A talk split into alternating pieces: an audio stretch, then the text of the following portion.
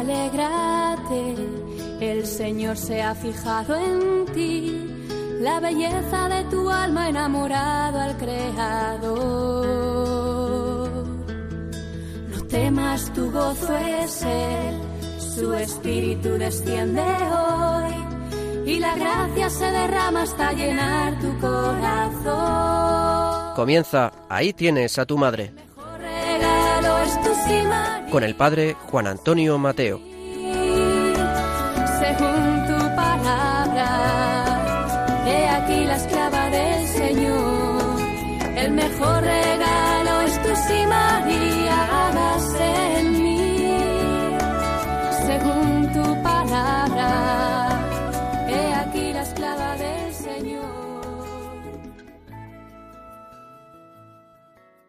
Muy queridos amigos y oyentes de este programa de Radio María, nuevamente estamos con todos vosotros para compartir un tiempo en el cual vamos a profundizar en el conocimiento de la Virgen María para ayudarnos a vivir nuestra devoción mariana cristiana. Estamos en el mes de junio, un mes profundamente eucarístico, un mes dedicado especialmente al Sagrado Corazón de Jesús, que se nos manifiesta muy particularmente en la Eucaristía. Decía el santo cura de Ars que el sacerdocio es un don, es amor del corazón de Jesús de este corazón que se nos sigue entregando y pide nuestra adoración, devoción y reparación en el misterio eucarístico.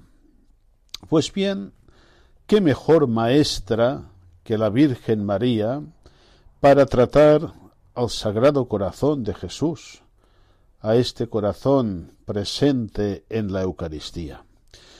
Por esto, en esta primera parte del programa eh, voy a refrescar algunas enseñanzas de San Juan Pablo II, donde nos presentaba a la Virgen María como mujer eucarística.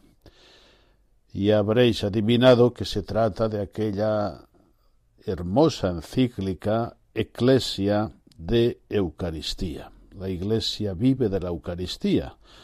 La Eucaristía es la fuente y la cima de toda la vida cristiana. Pues bien, nos decía eh, San Juan Pablo II eh, que si queremos descubrir en toda su riqueza la relación íntima que une Iglesia y Eucaristía, no podemos olvidar a María, que es madre y modelo de la Iglesia. Y nos recordaba que María, puede efectivamente guiarnos hacia este santísimo sacramento porque tiene una relación profunda con él.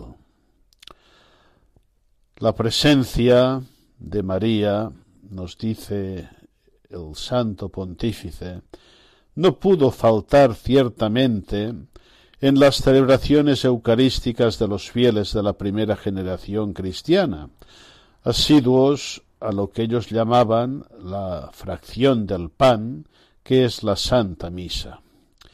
Pero, eh, insiste San Juan Pablo II, más allá de su participación en el banquete eucarístico, la relación de María con la Eucaristía se puede delinear indirectamente a partir de su actitud interior.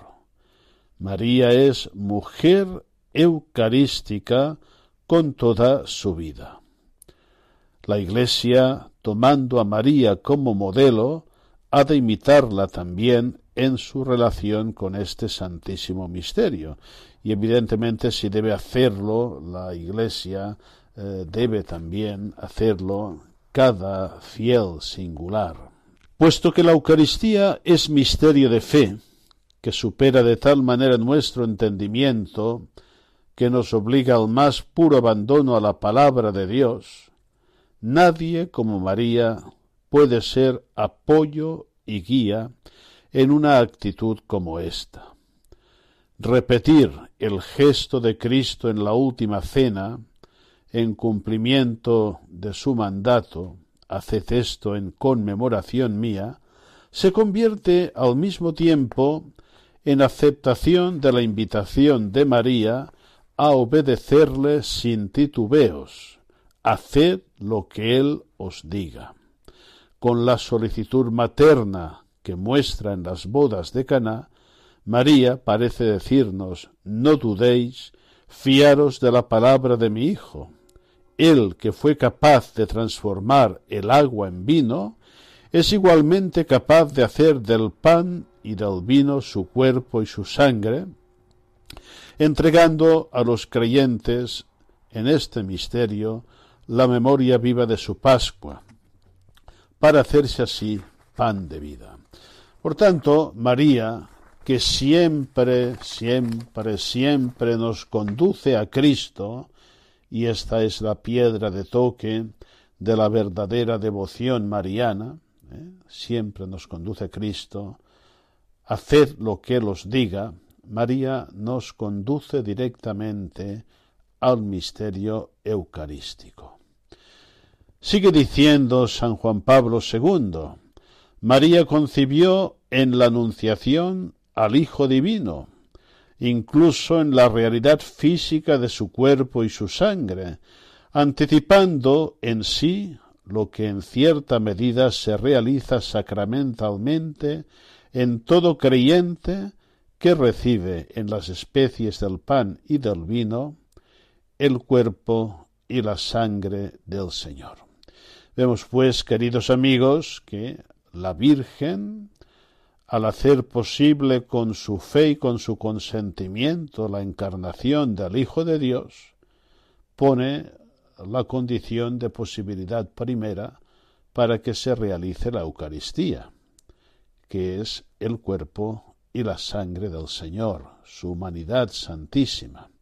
Y sigue diciendo San Juan Pablo II, hay pues una analogía profunda entre el fiat, entre el hágase pronunciado por María a las palabras del ángel y el amén que cada fiel pronuncia cuando recibe el cuerpo del Señor.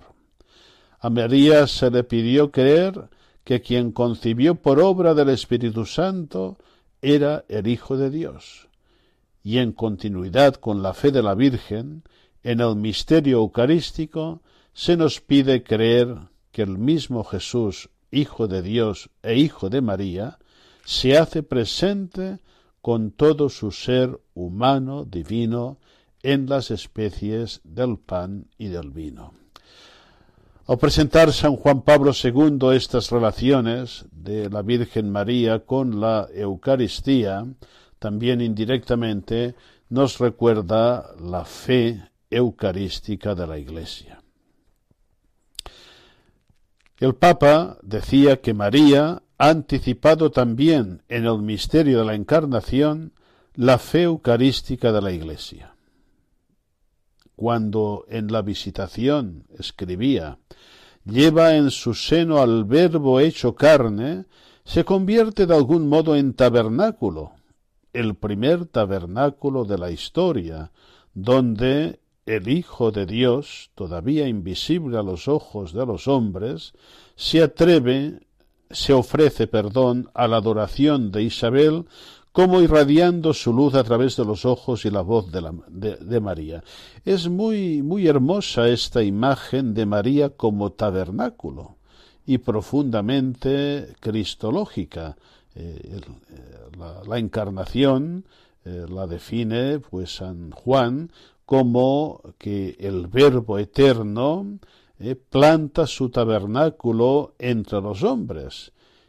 Y el primer tabernáculo, esta primera morada, es sin duda la Virgen Santísima. Y sigue ya diciendo San Juan Pablo II, y la mirada embelesada de María al contemplar el rostro de Cristo recién nacido y al estrecharlo en sus brazos, ¿no es acaso el inigualable modelo de amor en el que ha de inspirarse cada comunión eucarística? Palabras del Papa San Juan Pablo II que debemos meditar profundamente, y más en un día como hoy en que se emite el programa eh, que es el, Corpus Christi.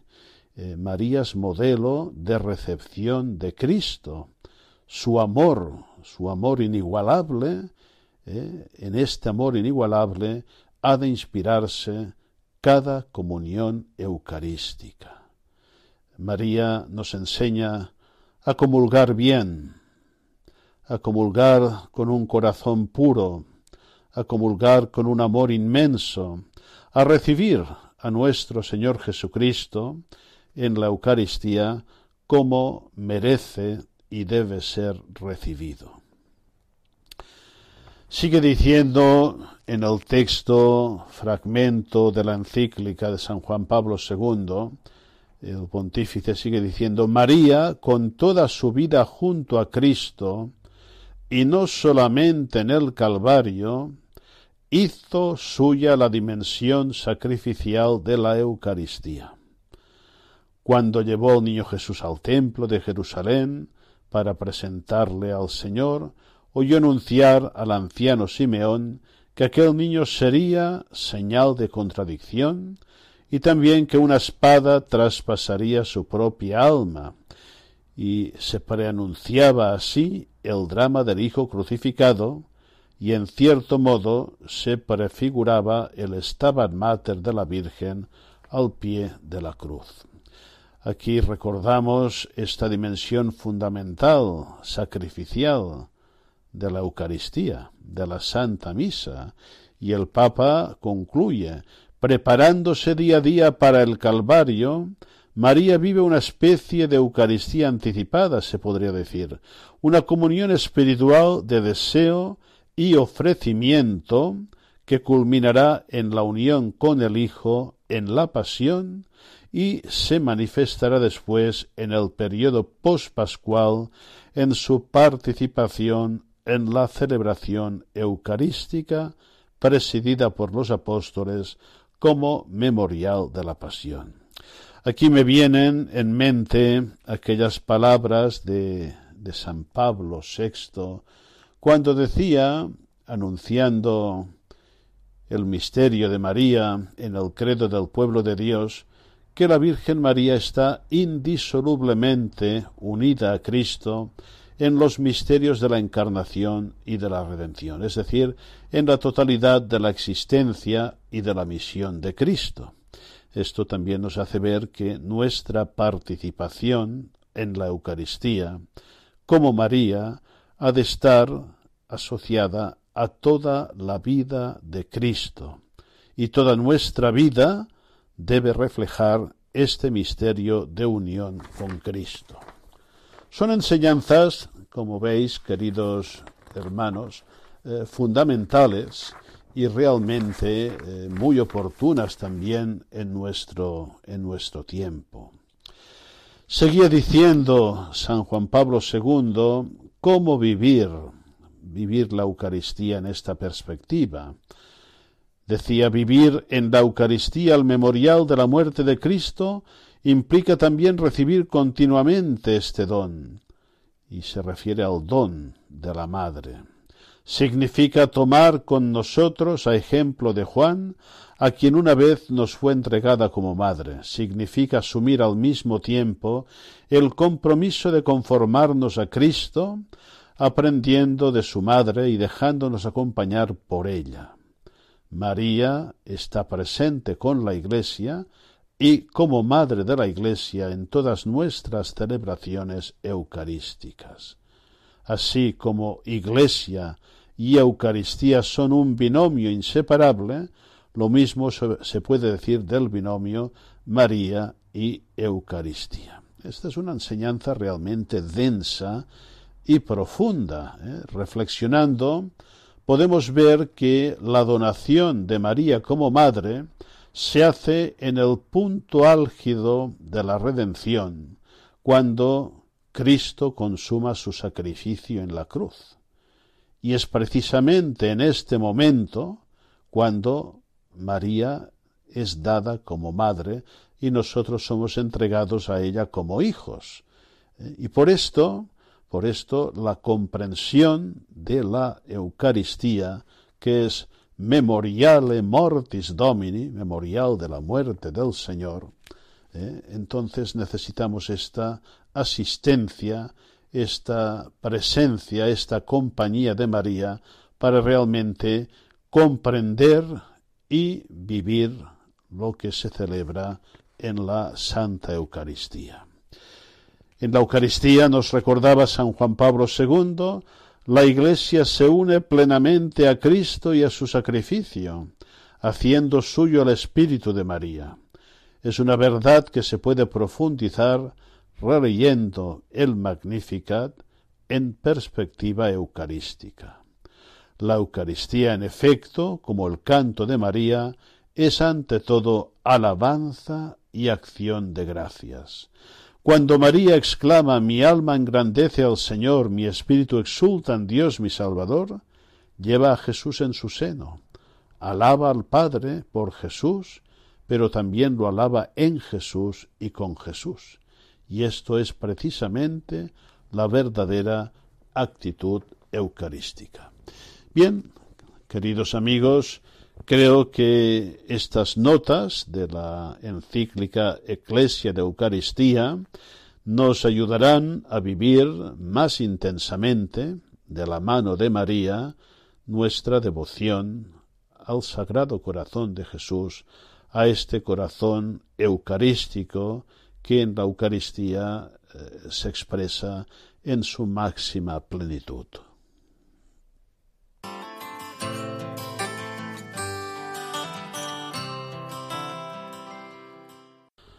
Si la existencia cristiana es una existencia eucarística con todo lo que comporta, no hay duda que la Virgen María, que quiere para nosotros la plenitud de vida en Dios, nos conduce continuamente a Cristo Eucaristía. Hoy, en esta segunda parte del programa, y como he dicho antes, en un día tan significativo como el Día del Corpus, vamos a recordar algunas enseñanzas de la Iglesia a través de unas homilías. He seleccionado tres homilías del Día del Corpus una es de San Juan Pablo II, la última que predicó antes de morir el día de Corpus. La otra es la del Papa Benedicto XVI, también en su último año de pontificado. Y finalmente la tercera, la que nos ofrecía el Papa Francisco el año pasado. Creo que estas tres homilías van a enriquecer muchísimo nuestra comprensión teológica doctrinal y también nuestra vivencia espiritual de la Eucaristía, tal como la Iglesia y como la Virgen María quiere que la vivamos. Vamos pues a escucharla con mucha atención.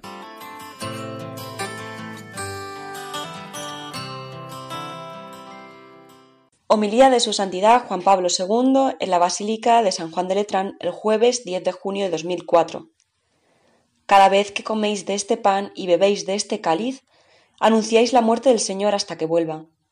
Con estas palabras, San Pablo recuerda a los cristianos de Corinto que la cena del Señor no es sólo un encuentro convival, sino también y sobre todo el memorial del sacrificio redentor de Cristo. Quien participa en él, explica el apóstol, se une al misterio de la muerte del Señor, más aún, lo anuncia. Por tanto, existe una relación muy estrecha entre hacer la Eucaristía y anunciar a Cristo. Entrar en comunión con Él en el memorial de la Pascua significa al mismo tiempo convertirse en misioneros del acontecimiento que ese rito actualiza. En cierto sentido, significa hacerlo contemporáneo de toda época, hasta que el Señor vuelva. Amadísimos hermanos y hermanas, revivimos esta estupenda realidad en la actual solemnidad del Corpus Christi, en la que la Iglesia no sólo celebra la Eucaristía, sino que también la lleva solemnemente en procesión, anunciando públicamente que el sacrificio de Cristo es para la salvación del mundo entero. La Iglesia, agradecida por este inmenso don, se reúne en torno al Santísimo Sacramento, porque en él se encuentra la fuente y la cumbre de su ser y de su actuar. Eclesia de Eucaristía Vivit, La Iglesia vive de la Eucaristía y sabe que esta verdad no sólo expresa una experiencia diaria de fe, sino que también encierra de manera sintética el núcleo del misterio que es ella misma. Desde que en Pentecostés el pueblo de la nueva alianza empezó su peregrinación hacia la patria celeste, este divino sacramento ha marcado sus días, llenándolos de confianza y esperanza. Mediante la Eucaristía, la comunidad eclesial se edifica como Nueva Jerusalén, principio de unidad en Cristo entre personas y pueblos diversos. Dadles vosotros de comer. La página evangélica que acabamos de escuchar ofrece una imagen eficaz del íntimo vínculo que existe entre la Eucaristía y esta misión universal de la Iglesia. Cristo, pan vivo bajado del cielo, es el único que puede saciar el hambre del hombre en todo tiempo y lugar de la tierra. Sin embargo, no quiere hacerlo solo, y así, al igual que en la multiplicación de los panes, implica a los discípulos. Él, tomando los cinco panes y los dos peces, alzó la mirada al cielo, pronunció la bendición sobre ellos, los partió y se lo dio a los discípulos para que se lo sirvieran a la gente. Este signo prodigioso es figura del mayor misterio de amor, que se renueva cada día en la Santa Misa. Mediante el misterio, los ministros ordenados, Cristo da su cuerpo y su sangre para la vida de la humanidad. Y quienes se alimentan dignamente en su mesa se convierten en instrumentos vivos de su presencia, de amor, de misericordia y de paz. Alaba Sión al Salvador, tu guía, tu pastor, con himnos y cantos. Con íntima emoción sentimos resonar en nuestro corazón esta invitación a la alabanza y a la alegría. Al final de la Santa Misa llevaremos en procesión el Santísimo Sacramento hasta la Basílica de Santa María la Mayor. Contemplando a María comprenderemos mejor la fuerza transformadora que posee la Eucaristía. Al escucharla a ella encontraremos en el misterio eucarístico la valentía y el vigor para seguir a Cristo, buen pastor, y para servirle en los hermanos.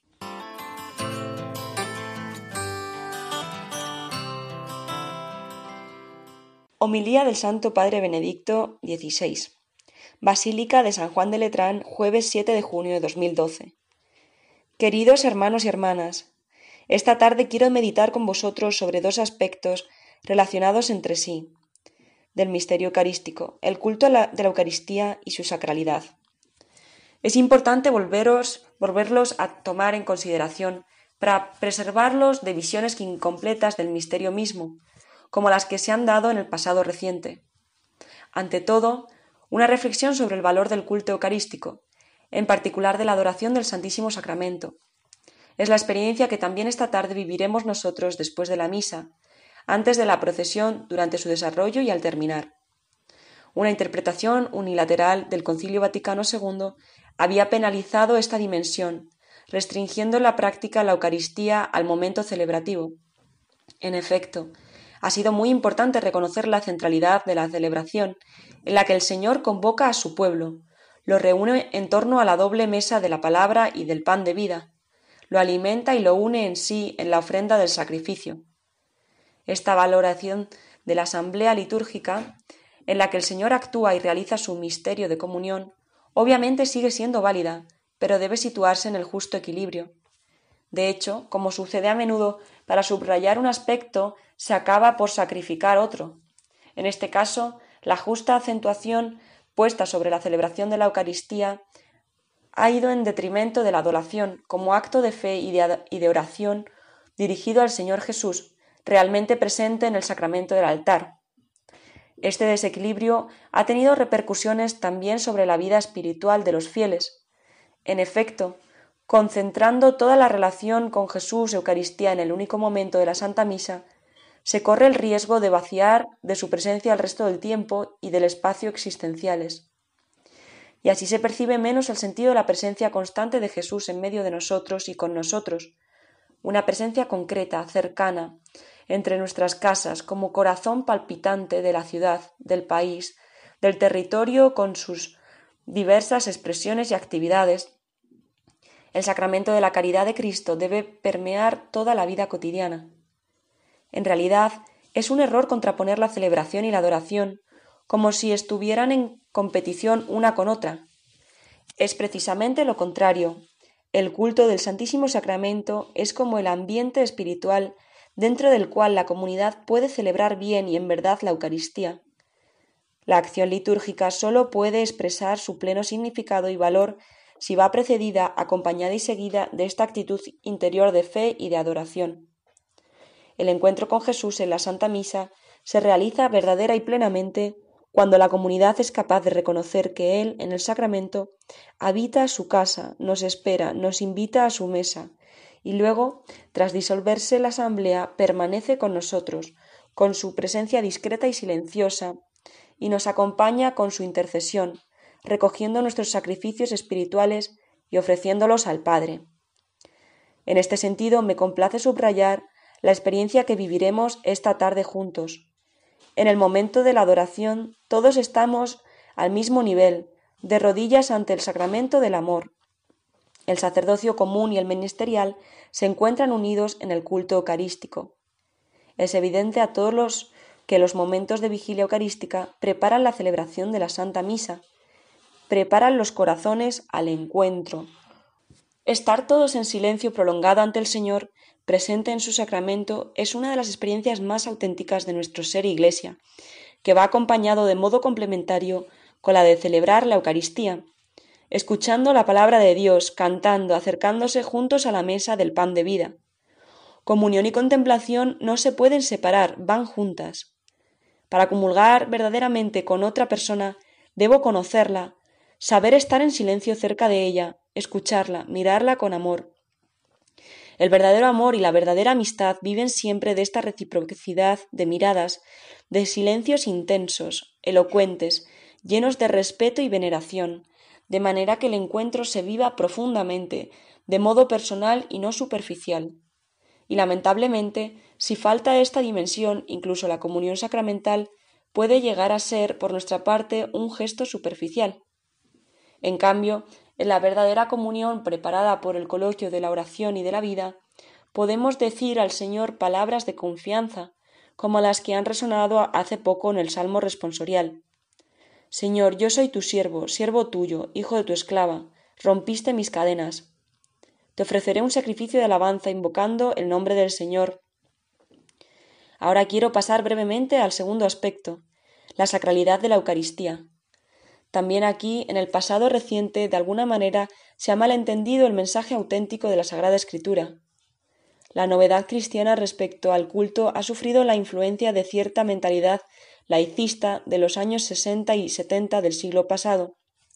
Es verdad, y sigue siendo siempre válido, que el centro del culto ya no está en los ritos y los sacrificios antiguos, sino en Cristo mismo, en su persona, en su vida, en su misterio pascual. Y sin embargo, de esta novedad fundamental no se debe concluir que lo sagrado ya no exista, sino que ha encontrado su cumplimiento en Jesucristo, amor divino encarnado. La carta a los hebreos que hemos escuchado esta tarde en la segunda lectura nos habla precisamente de la novedad del sacerdocio de Cristo, sumo sacerdote de los bienes definitivos. Pero no dice que el sacerdocio se haya acabado.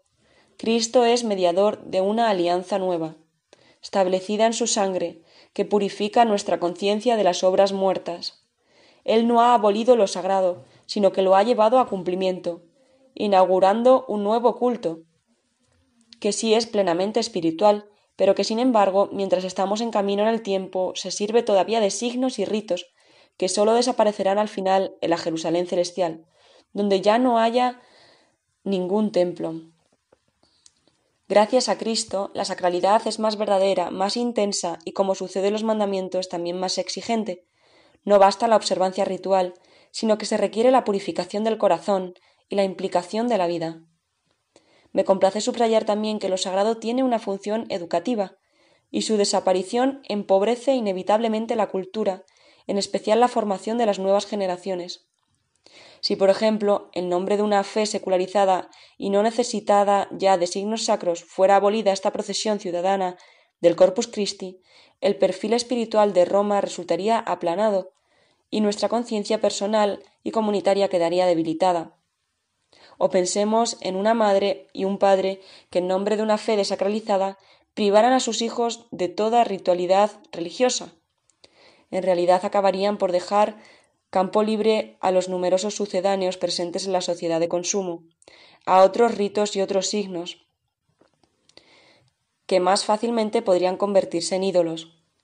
Dios nuestro Padre no obró así con la humanidad. Envió a su Hijo al mundo no para abolir, sino para dar cumplimiento también a lo sagrado. En el culmen de esta misión, en la última cena, Jesús instituyó el sacramento de su cuerpo y de su sangre, el memorial de su sacrificio pascual. Actuando de este modo se puso a sí mismo en el lugar de los sacrificios antiguos, pero lo hizo dentro de un rito que mandó a los apóstoles perpetuar como signo supremo de lo sagrado verdadero, que es el mismo. Con esta fe, queridos hermanos y hermanas, celebramos hoy y cada día el misterio eucarístico y lo adoramos como centro de nuestra vida y corazón del mundo. Amén.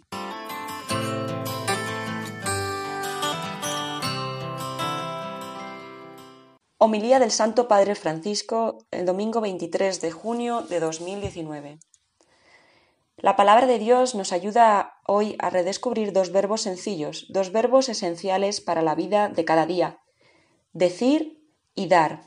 Decir. En la primera lectura, Melquisedec dice, Bendito sea Abraham por el Dios Altísimo, bendito sea el Dios Altísimo.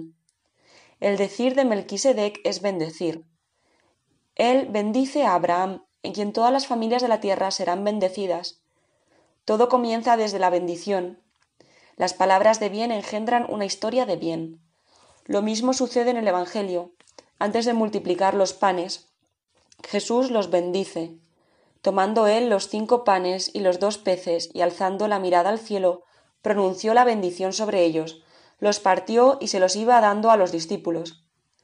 La bendición hace que cinco panes sean alimento para una multitud, hace brotar una cascada de bien. ¿Por qué bendecir hace bien? Porque es la transformación de la palabra en don. Cuando se bendice no se hace algo para sí mismo, sino para los demás. Bendecir no es decir palabras bonitas, no es usar palabras de circunstancia. No, es decir bien, decir con amor. Así lo hizo Melquisedec, diciendo espontáneamente bien de Abraham, sin que él hubiera dicho ni hecho nada por él. Esto lo hizo Jesús, mostrando el significado de la bendición con la distribución gratuita de los panes. ¿Cuántas veces también nosotros hemos sido bendecidos en la iglesia o en nuestras casas? ¿Cuántas veces también nosotros en las palabras nos han hecho bien o una señal de la cruz en la frente? Nos hemos convertido en bendecidos el día del bautismo y al final de cada misa somos bendecidos. La Eucaristía es una escuela de bendición. Dios dice bien de nosotros, sus hijos amados, y así nos anima a seguir adelante. Y nosotros bendecimos a Dios en nuestras asambleas, recuperando el sabor de la alabanza, que libera y sana el corazón. Vamos a misa con la certeza de ser bendecidos por el Señor, y salimos para bendecir nosotros a su vez, para ser canales de bien en el mundo. También para nosotros es importante que los pastores nos acordemos de bendecir al pueblo de Dios, Queridos sacerdotes, no tengáis miedo de bendecir, bendecir al pueblo de Dios. Queridos sacerdotes, id adelante con la bendición. El Señor desea decir bien de su pueblo, está feliz de que sintamos su afecto por nosotros. Y sólo en cuanto bendecidos podremos bendecir a los demás con la misma unción de amor. Es triste ver con qué facilidad hoy se hace lo contrario. Se maldice, se desprecia, se insulta presos de un excesivo arrebato, no se consigue aguantar y se descarga la ira con cualquiera y por cualquier cosa. A menudo, por desgracia, el que grita más y con más fuerza, el que está más enfadado parece que tiene razón y recibe la aprobación de los demás. Nosotros, que comemos el pan que contiene en sí todo deleite, no nos dejemos contagiar por la arrogancia, no dejemos que la amargura nos llene. El pueblo de Dios ama la alabanza, no vive de quejas, está hecho para las bendiciones, no para las lamentaciones. Ante la Eucaristía, ante Jesús convertido en pan, ante este pan humilde que contiene todo el bien de la Iglesia, aprendamos a bendecir lo que tenemos, a alabar a Dios, a bendecir y no a maldecir nuestro pasado, a regalar palabras buenas a los demás. El segundo verbo es dar. El decir va seguido del dar, como Abraham, que bendecido por Melquisedec, le dio el diezmo de todo.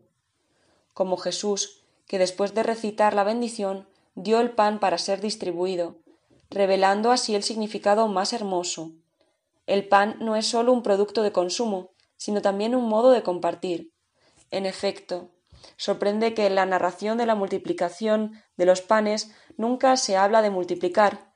Por el contrario, los verbos utilizados son partir, dar, distribuir. En resumen, no se destaca la multiplicación, sino el compartir. Es importante, Jesús no hace magia, no transforma los cinco panes en cinco mil y luego dice ahora distribuidlos. No, Jesús reza, bendice esos cinco panes y comienza a, partirlos confiando en el Padre. Y esos cinco panes no se acaban. Esto no es magia, es confianza en Dios y en su providencia. En el mundo siempre se busca aumentar las ganancias, incrementar la facturación. Sí, pero ¿cuál es el propósito? ¿Es dar o tener? ¿Compartir o acumular? La economía del Evangelio multiplica compartiendo, nutre distribuyendo, no satisface la voracidad de unos pocos, sino que da vida al mundo. El verbo de Jesús no es tener, sino dar. La petición que él hace a los discípulos es perentoria. Dadles vosotros de comer. Tratemos de imaginar el razonamiento que habrán hecho los discípulos. No tenemos pan para nosotros y debemos pensar en los demás. ¿Por qué deberíamos darles nosotros de comer si a lo que han venido es a escuchar a nuestro maestro? Si no han traído comida, que vuelvan a casa, es su problema. O que nos den dinero y lo compraremos. No son razonamientos equivocados, pero no son los de Jesús, que no escucha otras razones. Dadles vosotros de comer. Lo que tenemos da frutos y lo damos. Esto es lo que Jesús quiere decirnos, y no importa si es poco o mucho. El Señor hace cosas grandes con nuestra pequeñez, como hizo con los cinco panes. No realiza milagros con acciones espectaculares, no tiene la varita mágica, sino que actúa con gestos humildes. La omnipotencia de Dios es humilde, hecha solo de amor. Y el amor hace obras grandes con lo pequeño.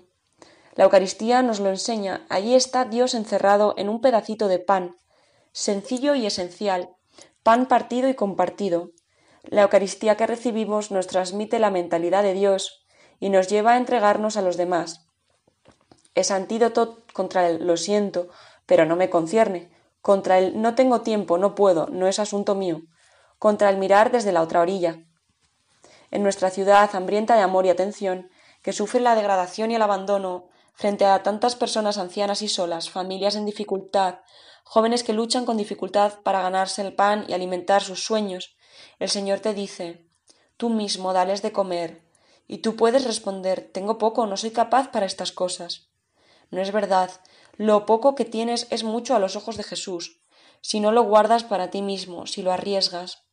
También tú arriesga. Y no estás solo, tienes la Eucaristía, el pan del camino, el pan de Jesús. También esta tarde nos nutriremos de su cuerpo entregado.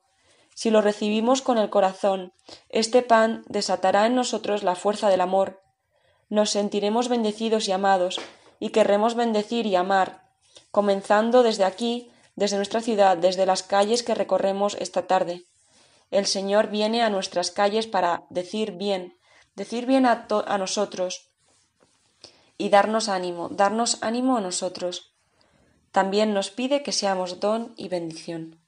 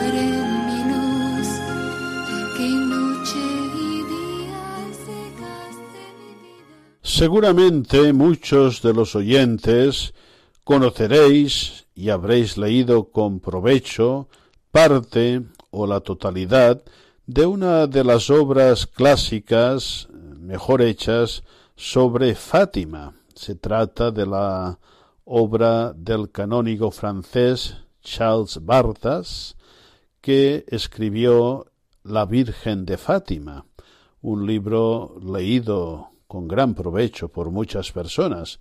Eh, a veces hemos compartido algunos fragmentos de este libro y hoy, en esta tercera parte del programa, he seleccionado unas páginas que me han parecido muy interesantes donde el, el canónigo Bartas habla de la relación de Lourdes y Fátima.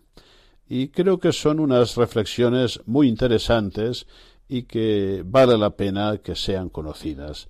Vamos pues a escucharlas por parte de nuestras colaboradoras.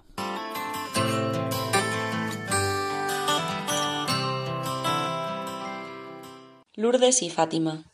El autor del presente libro ha oído muchísimas veces observaciones de este tipo. ¿Por qué nos habla usted de Fátima a nosotros los franceses que tenemos Lourdes? Y confiesa que no ha dado nunca respuesta a esta pregunta, pues no le parece que la merezca.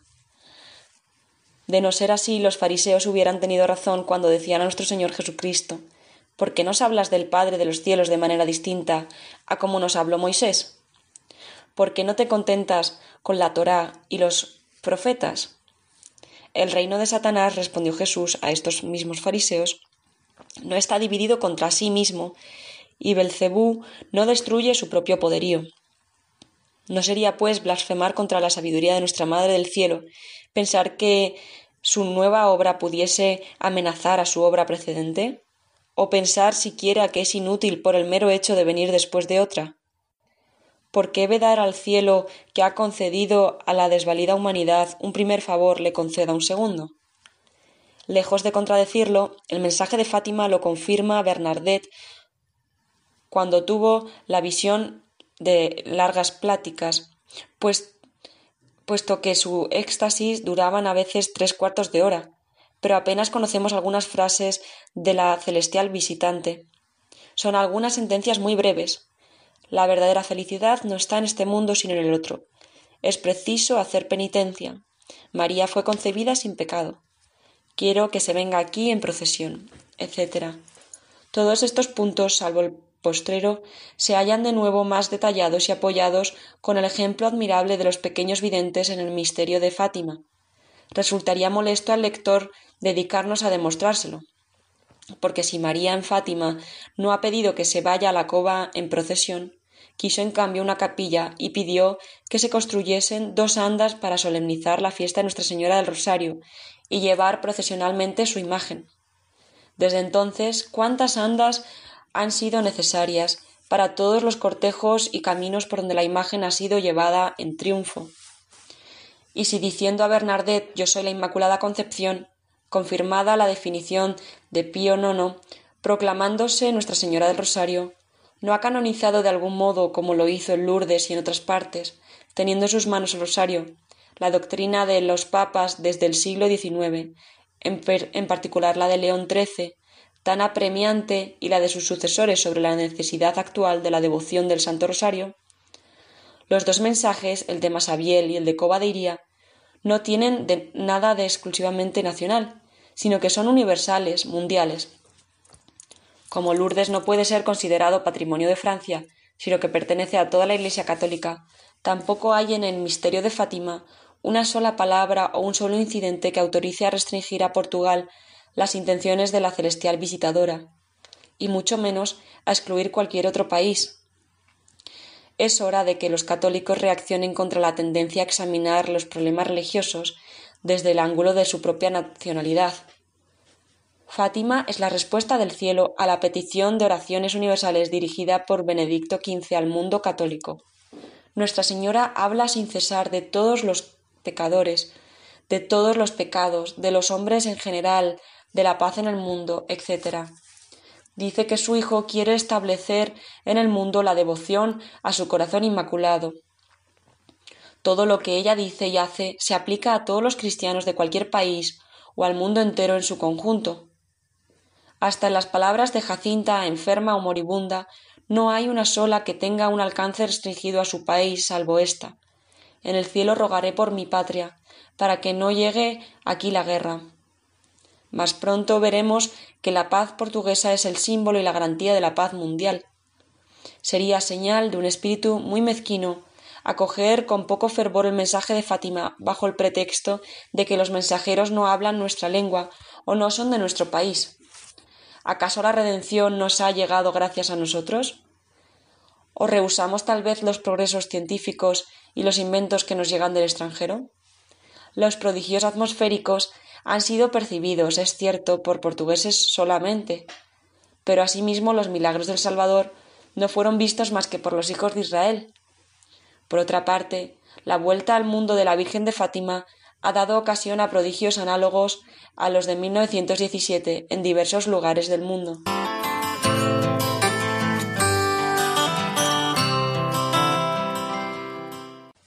Cuando se conoce a fondo la historia del catolicismo portugués, cabe preguntar si no es precisamente el fervor de este pueblo por Nuestra Señora de Lourdes lo que le ha valido ser el primer beneficiario de la gracia de Fátima.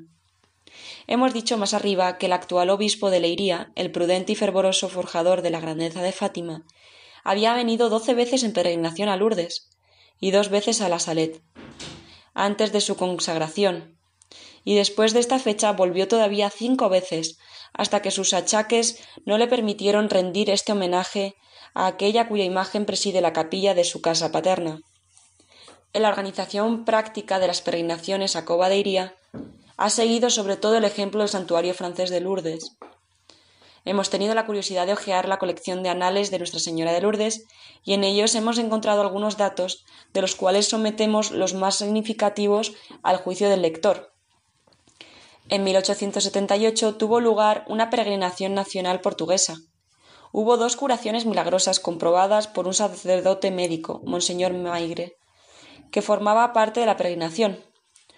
Uno de los enfermos sanados fue precisamente un sacerdote de la diócesis de Leiría, el reverendo don Antonio Juan Bautista de la Asunción, ciego desde hacía veinte años.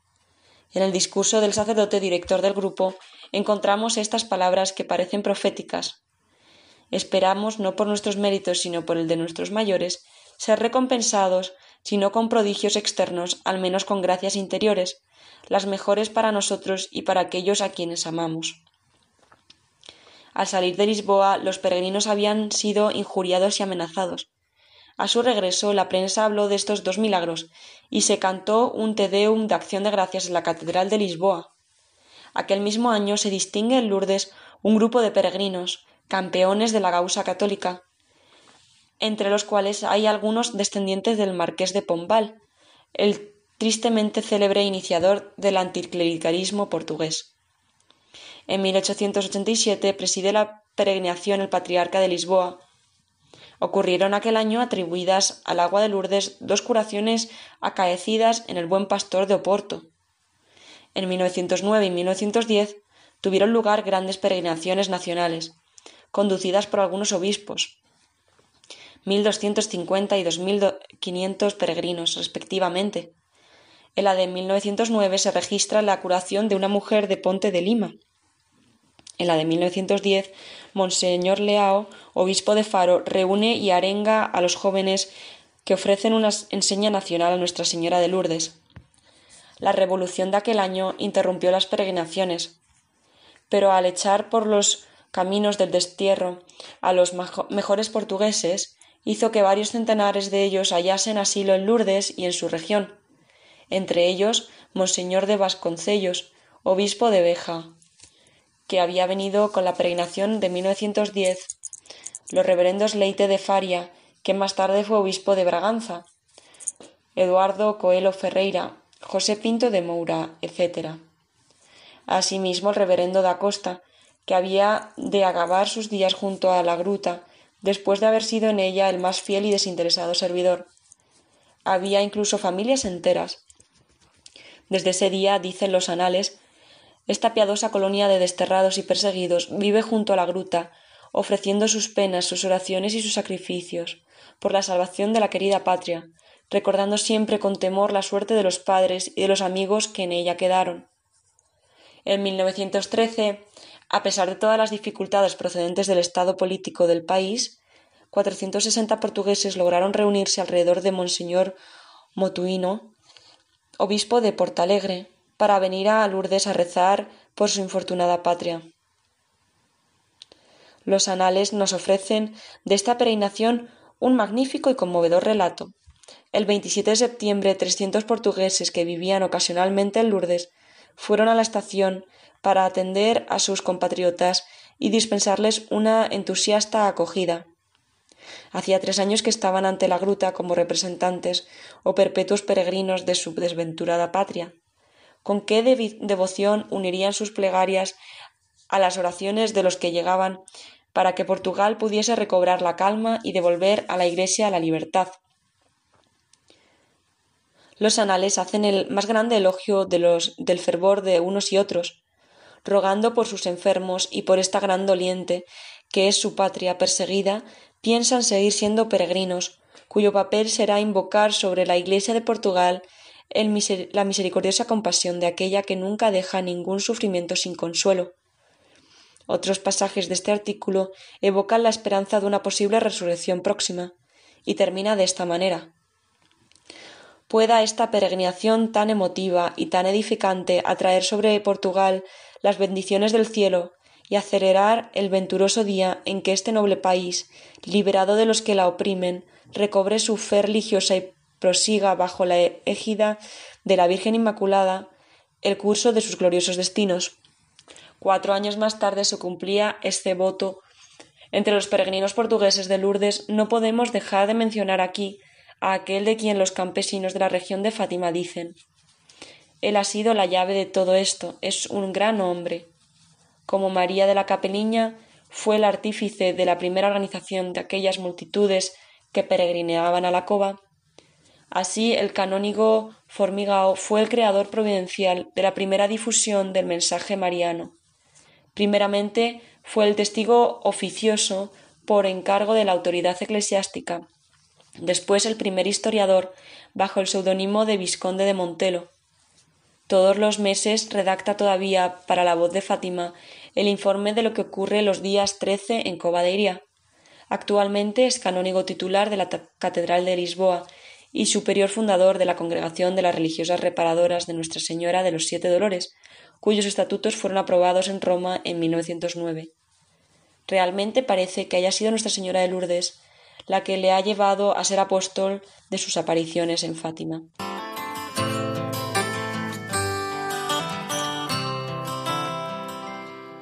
Y llegó ya el momento de despedirnos. Espero, queridos amigos, que este programa nos haya ayudado a todos a acoger un, un gran deseo de la Virgen María y es que valoremos a Jesucristo, amemos a Jesucristo, especialmente en el misterio eucarístico tan vinculado al amor de su corazón sagrado.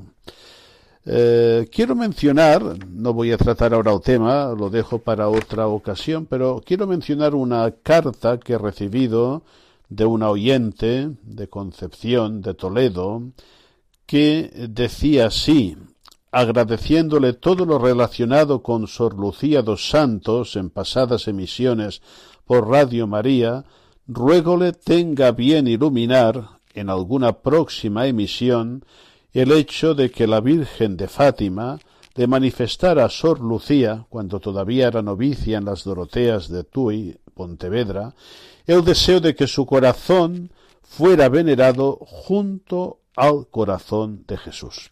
Bien, como digo, trataremos un poco detenidamente este tema, que es realmente importante, pero, eh, por supuesto, no hay ninguna, ninguna duda, ninguna duda. El corazón de María no puede nunca separarse de su referente principal y al que nos refiere, que es el corazón el sagrado de Jesús, el sagrado corazón de Jesús.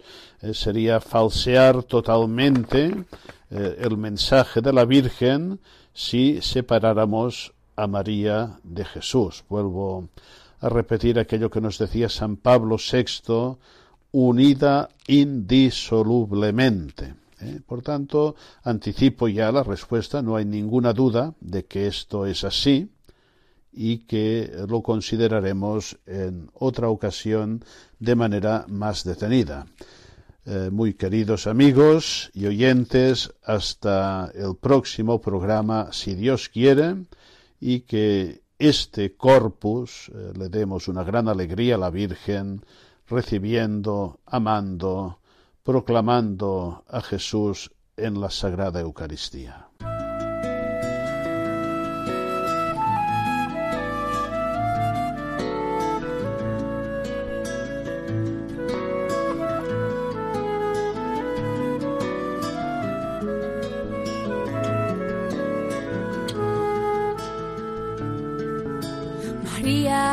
María, alegrate, el Señor se ha fijado en ti la belleza de tu alma enamorado al Creador. No temas, tu gozo es Él, su espíritu desciende hoy y la gracia se derrama hasta llenar tu. Han escuchado Ahí tienes a tu madre. El mejor Con el padre Juan Antonio Mateo.